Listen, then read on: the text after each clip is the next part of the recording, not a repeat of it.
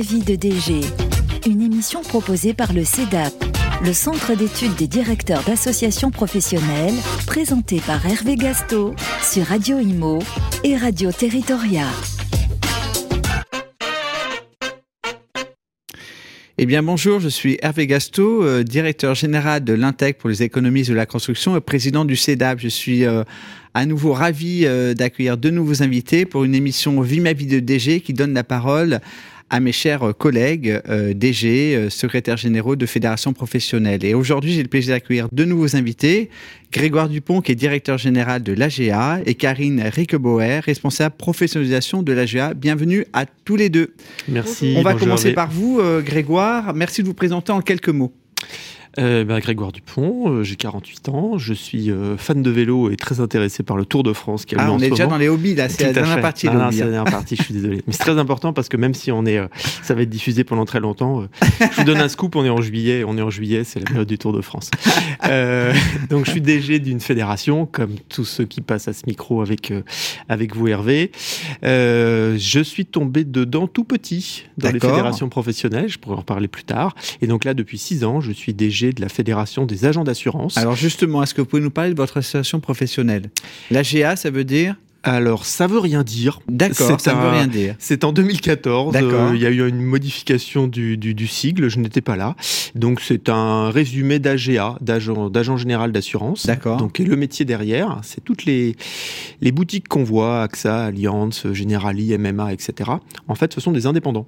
D'accord. À peu près équivalent à des franchisés. D'accord. Euh, donc, ils distribuent les produits de leur marque, toutes ces grandes compagnies d'assurance, mais ils sont indépendants et donc se sont regroupés depuis 1919 dans une fédération pour euh, défendre leurs intérêts euh, vis-à-vis de leurs donneurs d'ordre que sont les compagnies d'assurance et puis bah gérer une convention collective euh, etc d'accord donc, vous gérez vous avez le paritarisme et le dialogue social dans votre mission tout à fait on a on a le paritarisme on essaye avec l'aide de Karine notamment, euh, on essaie de faire vivre une petite branche très spécifique de un petit peu moins de 30 000 salariés. D'accord. Euh, c'est une branche correcte. Hein. Oui, oui. Mais euh, par rapport à dans l'univers où je suis, c'est la c'est la convention collective des assurances, c'est la convention collective des banques. D'accord. voilà, il faut il faut faire vivre un petit peu cette, cette convention avec une particularité, c'est qu'on a des très une très grande homogénéité de nos employeurs. Tous les employeurs ont entre un salarié et 15 salariés. D'accord. Donc ça, c'est vraiment une particularité qui permet qu'on peut faire des choses intéressantes au niveau de la convention collective, parce qu'il n'y a pas des gros, des petits ou des moyens. Vraiment, on a une belle homogénéité professionnelle et là, le niveau convention collective est très intéressant. Combien vous avez d'adhérents dans votre fédération professionnelle? On a 7500 adhérents. D'accord, qui représentent à peu près combien la... 63% D'accord, 63%. Et dans votre association professionnelle, combien avez-vous de collaborateurs? Alors, nous sommes 31. Euh, 31, d'accord, avec des représentations région, tout est au national Alors, tout est au national pour les équipes euh, salariées, mais on a aussi des, euh, des élus, donc des, des, agents en exercice qui euh, représentent et animent dans les territoires avec l'aide éventuellement de, de collaborateurs à temps partagé avec d'autres organisations. Mais le staff est vraiment à Paris et une organisation de bénévoles sur le terrain. De bénévoles, d'accord. dans votre environnement professionnel de votre association, quels sont les sujets en ce moment euh, que vous traitez, les sujets un peu sensibles alors, nous, on est dans le domaine de l'assurance, même si on est euh, évidemment, euh, on ne représente pas l'autre grande fédération qui est dans le jeu pour nous, c'est la fédération des assureurs. les grands enjeux, très classiquement, mais vraiment, on est vraiment confrontés, sont les enjeux du climat. D'accord, ah oui. Euh, bah, très simplement, euh, vous entendez parler évidemment de tous les dérèglements climatiques oui. euh, qui sont modélisés par un certain nombre d'acteurs économiques, publics, privés, et qui conduisent à ce que font les assureurs à analyser le risque. Et un risque, quand il est certain, n'est plus assurable. Exemple, on sait que la ville du Gros-du-Roi sur la Méditerranée, à 40-50 ans, va être submergée. Elle a été construite sur des marais, etc. Donc, à 40-50 ans, potentiellement, un habitant euh, qui a euh, une petite maison, un appartement, etc., ne pourrait ne plus être assuré. Parce que le risque est certain, on est certain qu'il y a une submersion marine à ce moment-là. Donc un assureur va se retirer puisqu'il est certain de dépenser. Ce n'est pas une, un jugement de valeur, hein, c'est vraiment une analyse. Euh, autre exemple que je peux vous donner, un certain nombre de zones de, en bordure de rivière sont systématiquement tous les ans inondées. Là encore, l'assureur, ce n'est pas encore le cas aujourd'hui, peut, être en situation de dire mais je n'assure plus, le risque est certain. Vous me donnez une cotisation d'assurance de quelques centaines d'euros, mais je suis certain d'avoir dizaines de milliers d'euros chaque année. Ça, c'est un défi vraiment majeur pour l'industrie dans laquelle je travaille, qui est l'assurance, puisque euh, l'assurance ne pour, pourrait ne plus, faire, ne plus pouvoir faire face à ces enjeux et à ces risques. C'est-à-dire que vous projetez, vous avez des études prospectives déjà sur euh, ce, cette situation euh, dans 40-50 ans Alors oui, on a toutes les études de GIEC euh, que tout le monde travaille dans chacune de ces fédérations. D'accord. Toi, le bâtiment, par exemple, oui. etc. Donc on a bien ces, ces, évolutions avec les différents scénarios. Ensuite, sont projetés sur des risques. Le risque le plus facile à appréhender, enfin le plus facile, à comprendre peut-être pour ceux qui nous, qui nous regardent, c'est vraiment le risque d'immersion marine. On voit bien la montée des eaux et un certain nombre de territoires. Bah, je prends les Pays-Bas par exemple, nos homologues ont le même enjeu. Hein, voilà. Donc là, on, est, on a des quasi-certitudes euh, de risques euh, qui vont arriver. Et ensuite, vous rajoutez les risques de sécheresse, qui sont aussi documentés avec euh, des fissures sur les maisons. Voilà, mais on a beaucoup de risques de ce type-là qui sont quasi certain avec le réchauffement climatique et qu'on peut projeter sur le territoire ou sur un certain nombre d'activités avec une difficulté d'assurance. Donc ça c'est vraiment le, point sur lequel on travaille. Et comme on est en France, euh, on n'est pas on n'est pas en Californie où les deux plus grands assureurs euh, de, particuliers ont dit qu'ils n'assuraient plus de maisons parce qu'il y a un risque trop important euh, sécheresse, incendie, euh, là ils ont moins le risque de submersion marine.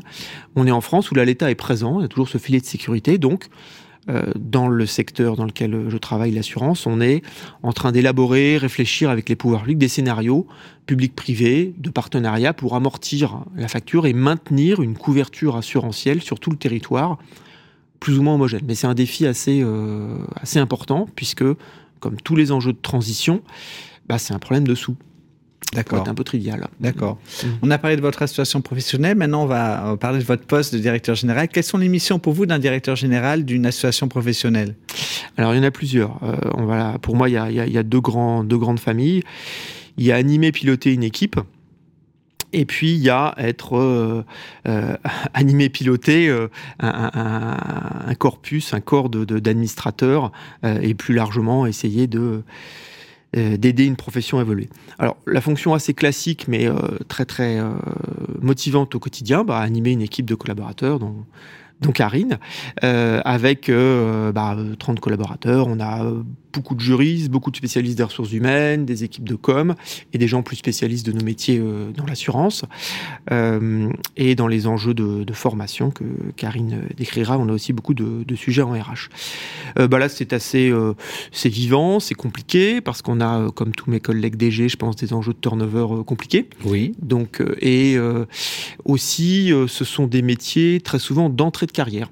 Euh, donc on forme des jeunes euh, qui découvrent avec beaucoup de choses, et puis au bout de 3, 4, 5 ans, euh, vont voir si l'herbe est plus verte. Est-ce que c'est propre aux organisations? Est-ce que dans le monde de l'entreprise, c'est pas comme ça non Alors, plus? C'est comme ça, mais je crois, euh, ça fait quelques temps que je suis dans le secteur, que structurellement, on prenait des jeunes, ça existe depuis, depuis toujours. Moi, je suis rentré il y a 25 ans, bah, à, à 25 ans.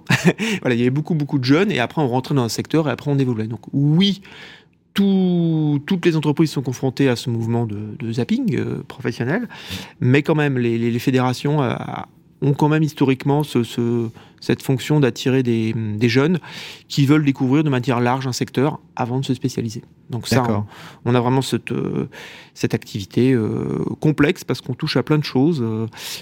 Pour vous illustrer, on a un cabinet de recrutement dans notre structure. Donc, je suis aussi DG d'un cabinet de recrutement. On a une activité de promotion commerciale d'un certain nombre de services. Donc, je suis aussi DG de ça. On a une activité de formation. Je suis DG d'un organisme de formation. Donc, on touche à beaucoup de choses.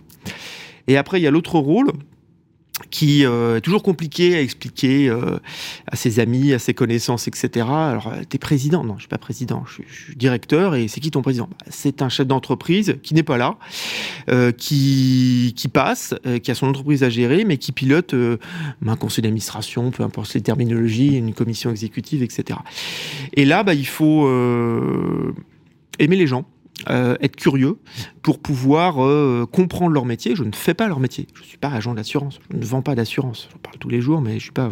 Donc comprendre leur métier, être curieux pour essayer de les accompagner au bon endroit, les aider dans les définitions de la stratégie d'une organisation et les aider aussi dans la mise en œuvre euh, en étant encore une fois au bon endroit. Euh, je fais un rendez-vous lobbying euh, dans un cabinet ministériel, Oui. je prépare tout, mais la voix politique doit être le président. Et le poids, ce sera le président. Je fais le travail avant, je fais le travail après, je fais la précision technique, voilà. Mon président intervient sur euh, une convention ou un colloque et autres. C'est lui qui va témoigner de ce qu'il est, euh, ce qu'il veut pour la profession, Oui. mais on est vraiment dans le travail de l'ombre, euh, de préparation et de suivi pour que lui soit dans les meilleures conditions possibles pour agir au bon endroit. Et ça, je trouve ça extrêmement intéressant. C'est de l'ajustement quotidien, c'est de l'ajustement tout le temps, parce que c'est fonction des personnalités, c'est fonction des enjeux, mais c'est extrêmement riche, notamment quand on peut avoir une relation, comme moi ça a été le cas pour mes deux précédents présidents, très, euh, très saine et intéressante. D'accord. Et pour quelle raison vous avez souhaité devenir euh, directeur général d'une association professionnelle? Alors, je suis tombé dedans quand je suis tout- quand j'étais tout petit. D'accord. J'ai À la été- sortie de vos études? Ouais, tout à fait. Euh, sortie des études, j'ai postulé euh, sur une fonction un peu compliquée de chargé de mission. Je comprenais pas très bien de quoi il s'agissait. Et puis, bah, je suis rentré dans une fédération, une fédération euh, qui existe encore, d'ailleurs, les experts comptables, l'IFEC, les premières années. Et j'ai vraiment beaucoup, beaucoup apprécié le fait justement d'être avec des chefs d'entreprise qui partageaient quelque chose en commun. Euh, une envie de faire évoluer ou défendre, hein, c'est tout. On peut avoir aussi des mouvements de conservatisme, une profession. Et donc j'ai beaucoup aimé être en lien avec ces chefs d'entreprise et puis euh, participer euh, à ma place euh, au débat public. Voilà, ça m'a toujours intéressé. Et donc euh, j'aime beaucoup cette posture de DG, d'organisation professionnelle, parce que finalement, on promeut un intérêt collectif privé. C'est pas l'intérêt général. Euh, c'est pas du lobbying d'une compagnie d'assurance ou d'une ou d'un acteur économique. Euh, donc je trouve ça assez intéressant de promouvoir et défendre un des acteurs économiques. Et quand ça fait du sens, c'est plutôt intéressant. Moi, je défends pas les intérêts d'Uber ou, ou autre société Oui. qui veut distribuer notre modèle social. C'est des agents généraux qui sont sur le territoire, dans des villes moyennes, qui ont une vraie activité territoriale. Donc c'est plutôt des activités qui font écho à, à des choses que je trouve euh, intéressantes. Voilà, je fais pas du lobbying technologique, euh, je fais des lobbying de défense de territoire, de défense d'activité, de défense de l'emploi au service des Français. Donc je trouve ça intéressant. Vous avez tout à l'heure un peu exprimé l'idée que le, le directeur général est un peu le trait d'union entre euh, les élus et entre, entre une équipe de, Mhm. de collaborateurs. Est-ce que vous trouvez en fait par, euh, euh, par construction que c'est un poste assez isolé? Euh, oui. Enfin, isolé dans le cadre de travail. Enfin, isolé. C'est pas paradoxal parce que mon métier, c'est en interaction avec beaucoup, beaucoup de personnes. Oui. Que ce soit des adhérents, que ce soit des salariés, que ce soit des consultants, que ce soit des, des acteurs. Donc, on a énormément de relations sociales, très riches, très intéressantes quand on est curieux et quand on aime ça. Mais face à un pépin, euh, un problème, une difficulté, un doute, c'est pas évident. On peut pas toujours, euh, on peut évoquer certaines choses avec ses collaborateurs, on peut évoquer certaines choses avec son président, mais quand ça devient euh, un peu touchy ou difficile, euh, oui, on est isolé. D'où le CEDAP, mon cher. En bon CEDAP, c'est ça, c'est ce que j'allais dire. C'était un teasing pour la, la publicité. Oui, oui. C'est un métier quand on. Donc, je l'ai occupé euh, jeune à un moment. À 28 ans, j'étais DG de fédération professionnelle. Euh, là, si j'avais connu le CEDAP, ça aurait été plus facile. Parce que oui, on a une forte pression. On, Le CEDAP existait déjà. hein. Bah oui, mais je n'avais pas vu, ou, ou ou justement un parrain m'avait pas invité à aller, à aller adhérer. Euh, oui, il y a une forme d'isolement, il faut être bien dans ses pompes, il faut savoir où est-ce qu'on va, il faut savoir faire le pas de côté pour parler justement avec ses pairs, ou environnement perso, familial, etc. Mais c'est compliqué parce que ce métier est bizarre. Donc on peut en parler à un ami qui a des fonctions euh, peut-être managériales quelque part. Vite, vite, ça débloque. Mais c'est qui ton patron? Euh, Mais c'est quoi les objectifs de la boîte? C'est pas si simple, c'est pas si Ouais, quantifiable. ouais, voilà. ouais. Et hum, vous avez parlé tout à l'heure de votre président et un peu votre bureau. Comment se Mhm. passe la relation avec votre président? Vous le voyez souvent, concrètement? Comment se passe la relation? Alors là, bah, ça, ça se construit euh, suivant les votre président a changé Euh, le- enfin, il a changé il y a, il y a deux ans. D'accord, maintenant, voilà. d'accord. Parlons de- du président Il actuel. a une structure importante? Pascal Chaplon, à l'échelle des agents d'assurance, il a une structure importante, D'accord, mais c'est une société de 15 personnes. d'accord. Donc il est vraiment en production, c'est lui le premier commercial, c'est lui l'animateur, il fait les réunions commerciales avec ses équipes euh, le lundi matin. D'accord. Voilà, donc il est vraiment extrêmement acteur. Voilà, alors moi je le il vient un jour par semaine et après on passe notre vie au téléphone ensemble, voilà, euh, tout simplement. Euh, Donc concrètement, il est très peu au bureau finalement. ah, très- il est très très peu au bureau. Et quand il est au bureau, je lui demande des rendez-vous. D'accord. Voilà. D'accord. Euh, il est vraiment dans ce rôle de représentation ou des points de travail avec moi ou les équipes. Euh, et après, on rajoute des, des visios à droite à gauche. Mais voilà, la présence au bureau, c'est pas le, le, besoin n'est pas là. Et comme son temps est compté, D'accord. euh, par rapport à son entreprise, bah, je, avec son accord, je l'utilise au meilleur endroit. Pour les rendez-vous finalement euh, extérieurs de représentation ou les prises de parole. D'accord. On a parlé de l'association professionnelle, votre métier de DG. On va rentrer sur la partie un peu personnelle. Mhm. Donc, vous avez expliqué votre parcours. Vous êtes euh, tombé assez jeune finalement dans les organisations professionnelles, ce qui n'est pas le cas de tous les invités que j'ai pu recevoir. Euh, et sur une partie un peu plus personnelle, quelles sont vos passions? Alors, vous avez parlé du vélo. Peut-être que vous en avez d'autres. vos hobbies. Qu'est-ce que vous faites? Puisque est-ce que vous avez le temps déjà pour pratiquer votre, votre passion? Alors, euh, oui, c'est intéressant que vous posiez la question du temps parce que c'est des activités, on pourrait faire, euh, vous êtes bien placé pour, le- pour le savoir, on pourrait passer 18 heures dessus. C'est jamais fini. On peut toujours inventer un colloque, on peut toujours inventer une publication, on peut toujours avoir une personne, on peut toujours donner son avis sur un projet de loi, un projet de directive, etc. Donc il y a un rapport au temps. Alors ceux qui font ces fonctions sont des gens qui aiment pas s'ennuyer. Donc euh, voilà, c'est sûr que j'ai des belles journées. Et oui, je trouve du temps, euh, mais je bloque le temps. Par exemple pour mes activités sportives, euh, qui sont importantes pour moi, vélo, course à pied, euh, natation, puisque je fais du, Oui. je fais du triathlon. Le, j'essaie de le mettre dans l'agenda et de m'y tenir. Ça, c'est important. Euh, sinon, on fait du vélo, enfin, du vélo. Euh, symboliquement, on, on- on est toujours, en- on tourne toujours sur ces enjeux professionnels. Je pourrais faire ci, il faudrait que je pense à ça, etc. Donc, moi, c'est très important pour avoir un équilibre, justement, de couper vraiment et d'avoir ces activités euh, fortes. Après, je, je, je, je lis beaucoup euh, et je suis passionné d'histoire. Mes enfants me disent toujours, mais tu vas finir prof d'histoire quand on aura marre. Et Ça recrute en ce moment. Ouais, c'est pas de souci. et puis j'ai toujours dans un coin de ma tête, je sais pas si je vais y arriver, Ah. de, de reprendre un, un bout de cursus euh, en histoire, parce que j'en Ah ai oui, fait, j'en ai fait, ouais, vraiment, D'accord. vraiment, vraiment. D'accord. Euh, Peut-être écrire un livre d'histoire sur le CEDAP, peut-être. non pourquoi pas Mais par exemple, on a mené il y a il y a quatre ans. Euh, donc c'était les 100 ans de notre fédération. Ouais. et j'étais avec un, un jeune chargé de com qui était lui-même euh, euh, ancien ancien thésard en histoire. Il n'avait pas trouvé le boulot donc il est devenu. Et c'est lui qui a écrit mais j'ai vraiment beaucoup apprécié de travailler avec lui sur l'histoire d'une fédération professionnelle. Il y a un certain nombre d'historiens qui sont un peu là-dessus. C'est les rapports entre corporatisme, comment ces organisations ont passé des moments clés de l'histoire. Pour dire les choses, le moment de Vichy est un moment compliqué pour certaines corporations, etc. Et voilà, c'est un peu partie de mes, mes hobbies autour euh, donc sport, euh, sport et histoire, et puis euh, l'actualité euh, politique et institutionnelle en général, bien sûr, comme tous nos collègues. Justement, il y a des engagements, vous pensez, qui sont incompatibles avec le, mais le poste, un poste de directeur général d'organisation professionnelle? Moi, je pense qu'une activité, euh, euh, une activité politique très visible, évidemment, on peut avoir une limite. Quand on, Pourquoi? Eh ben, on peut être en porte-à-faux, tout simplement, entre défense de convictions personnelles, politiques dans un parti, dans, D'accord. un- dans une fonction, etc. Et éventuellement, euh, bah, les fonctions où on est amené à défendre les intérêts de nos membres. Donc, pas tout le monde, mais ça peut être un point d'attention pour certains dans certains secteurs pour rester. euh, Après, c'est des choix. À un moment, il faut basculer. Ou sinon, on arrive à isoler ça de manière, euh, manière très claire. Après, les, notre conflit d'intérêts, qu'on évoque peut-être moins, Hervé, dans nos, dans nos univers, et moi, je m'y astreins énormément. Comme on est dans nos secteurs un peu identifiés, certains un peu de bouteilles, quelques cheveux Oui. gris, on est vite euh, contacté par des, euh, des consultants, des, des organismes de formation, etc., qui veulent notre, euh, via notre personne, avoir un- une garantie, une recommandation de la fédération qu'on représente. Donc là, moi, je suis hyper attentif à ça. Oui. Alors, j'ai jamais, j'ai toujours refusé des missions complémentaires euh, liées à mon activité, des euh, interventions rémunérées sur des colloques, des conventions, etc. Ça, on en parle peut-être moins, mais peut-être pour nos collègues. Ça, pour moi, c'est un point, il faut faire vraiment attention. La seule source de, de- de- de revenus doit être sa fédération.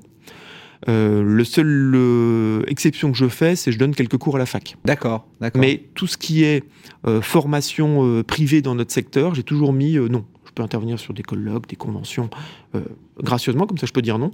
Mais j'ai toujours refusé d'être rémunéré pour, par autre chose que mon salaire de. DG dans le secteur. Parce que là, on peut, avoir, on peut se retrouver, j'ai des collègues qui pouvaient être dans des situations un petit peu compliquées, ils étaient un lien d'affaires un peu important avec un acteur, avec ensuite un enjeu d'appel d'offres ou autre, ça, Mm. ça peut être compliqué.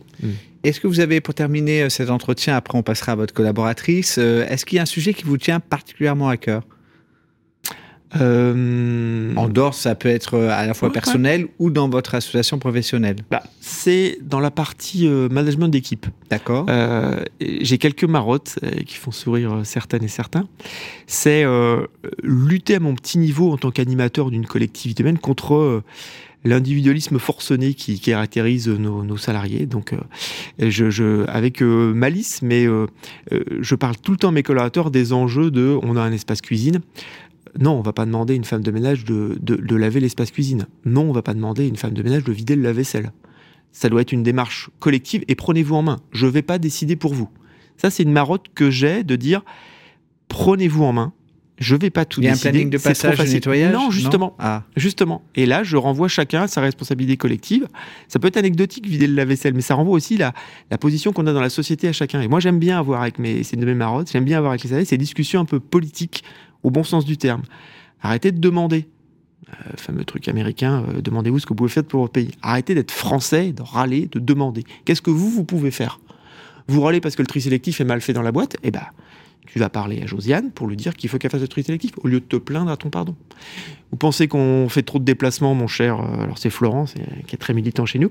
On fait trop de déplacements avion pas de problème, allez convaincre les salariés, vous-même, qu'il faut qu'on fasse plus de déplacements, euh, déplacements train.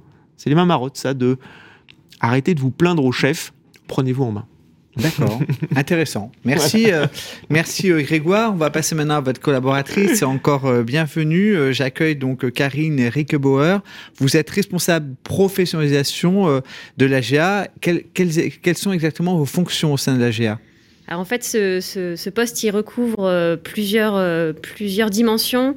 on est à la fois sur l'attractivité des métiers, sur le recrutement et sur la professionnalisation, avec une petite euh, particularité, c'est que à la fois on accompagne euh, les agents généraux, donc euh, on fait, on, veut créer des vocations, donner envie de devenir agent général, accompagner les premiers pas des agents généraux, la formation, etc.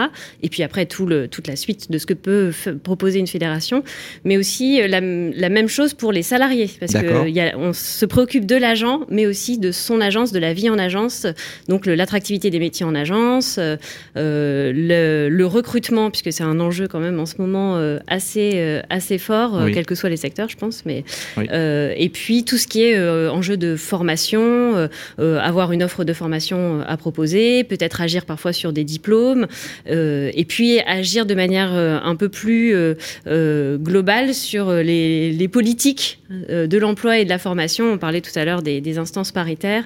il y a toute cette dimension-là aussi dans, dans, le poste. Et, et donc, je. D'accord. Vous avez une équipe Vous êtes toute seule à gérer ça non, je suis pas toute seule ah, à gérer ça. Hein. Euh, j'ai une équipe de six personnes. Six personnes, euh, d'accord. Avec plusieurs entités, comme disait Grégoire. Il y a une petite entité, une filiale d'AGA qui est un cabinet de recrutement. Il y a une entité juridique et organisme de formation. Et puis après, vraiment deux personnes en charge de l'accompagnement des agents généraux, voilà, ou même avant qu'ils soient agents généraux, et des salariés. D'accord. Comment vous êtes arrivé à justement à ce poste-là? Comment vous êtes arrivé dans les organisations professionnelles? Alors avant AGA, j'étais déjà dans une autre organisation ah, professionnelle. Vous aussi, vous êtes un peu tombé dedans en fait. Voilà, c'est ça. Je suis restée dix ans en tout cas dans, dans une autre euh, organisation professionnelle. Et c'est vrai que quand je me suis interrogée euh, dans, dans mon poste précédent sur euh, la suite, j'arrivais pas à voir vers où aller. Enfin, parce que ce métier-là, euh, vraiment, euh, me tient à cœur. Moi, quand je suis arrivée dans ma précédente, euh, mon précédent poste, c'était, j'ai tout de suite vu la dimension hyper intéressante d'être en contact avec le terrain, les adhérents, pouvoir apporter un service, pouvoir les aider, les accompagner, trouver des outils, agir sur la politique et, et, agir sur la politique emploi-formation, mais se nourrir du terrain. C'est-à-dire qu'on a besoin des, des, adhérents pour construire justement euh, ce qui peut les aider à, aller mieux. Et donc ça, vraiment, c'est ces deux dimensions et, être à cette interface, c'est vraiment ce que j'ai trouvé euh, super intéressant. Quoi. Alors après, on fait des petits pas. Il y a, l'idéal de ce qu'on voudrait faire et puis on avance petit à petit. Un peu la quête euh. du sens, en fait. oui, oui, tout à fait. C'est vrai que ça, pour moi, c'est hyper important. D'accord. Et comment vous travaillez avec votre directeur général qui est en face de vous? Quelles sont les synergies que vous avez mis en place? On a euh, un mode de travail euh, hyper intéressant parce que. Euh, dans la cuisine, ça se passe? Non, ça se passe pas que dans la cuisine, mais, mais, c'est quand même. Il se passe des choses dans la cuisine. Oui, vous avez, Grégoire, il est présent au repas, dans la cuisine, il fait la vaisselle, il va. Enfin, non, il y, a vraiment. C'est un DG modèle. Un partage. ce qui est chouette, c'est. Grégoire, il donne un cadre, c'est un, un un capitaine de bateau, il va donner le cap, mais après, euh, on a quand même une grande autonomie euh, pour, euh, voilà, on peut choisir l'itinéraire, les outils, etc. il va rappeler le cap, hein, ça, c'est, mais, mais encore, c'est négociable aussi si on argumente, etc. Et du coup, c'est chouette cette synergie de, je donne le cap, mais après, voilà, vous, gérez un peu comme, comme vous voulez. Donc, ça donne une autonomie et une responsabilisation qui est hyper intéressante. Vous avez une petite expérience dans les organisations professionnelles. Si on se projette un peu, vous aimeriez être euh, directrice générale vous-même? A priori, non. Pourquoi? Je... Bah, je, je dis je sais pas. Déjà, il y a quelques années, on m'aurait dit est-ce que tu veux être manager? Je, je, dis alors là, sûrement pas. Bon, aujourd'hui, je suis manager de, de, six, personnes. Donc, euh, faut jamais dire jamais. Mais c'est vrai que euh, et la solitude de voilà des arbitrages, le, le poids des responsabilités, euh, c'est vrai que c'est pas quelque chose qui m'attire. Euh, moi, je suis encore quelqu'un. Ouais, j'ai besoin du terrain, j'ai besoin de voilà. Je, je me voilà, on verra. D'accord. C'est pas, pas, un non. C'est pas, un non. On verra. C'est les opportunités qui font que. Mais a priori... Il y a les organisations professionnelles, il y a ses collaborateurs. Oui, c'est ce que j'ai vu. On verra. Merci en tout cas. Euh, merci Karine, merci Grégoire, euh, merci à mes invités. Je vous dis à très bientôt pour une prochaine mission de Vie ma vie de DG. Vie ma vie de DG, une émission proposée par le CEDAP retrouver sur les sites et applis de Radio Imo et Radio Territoria et sur toutes les plateformes de streaming.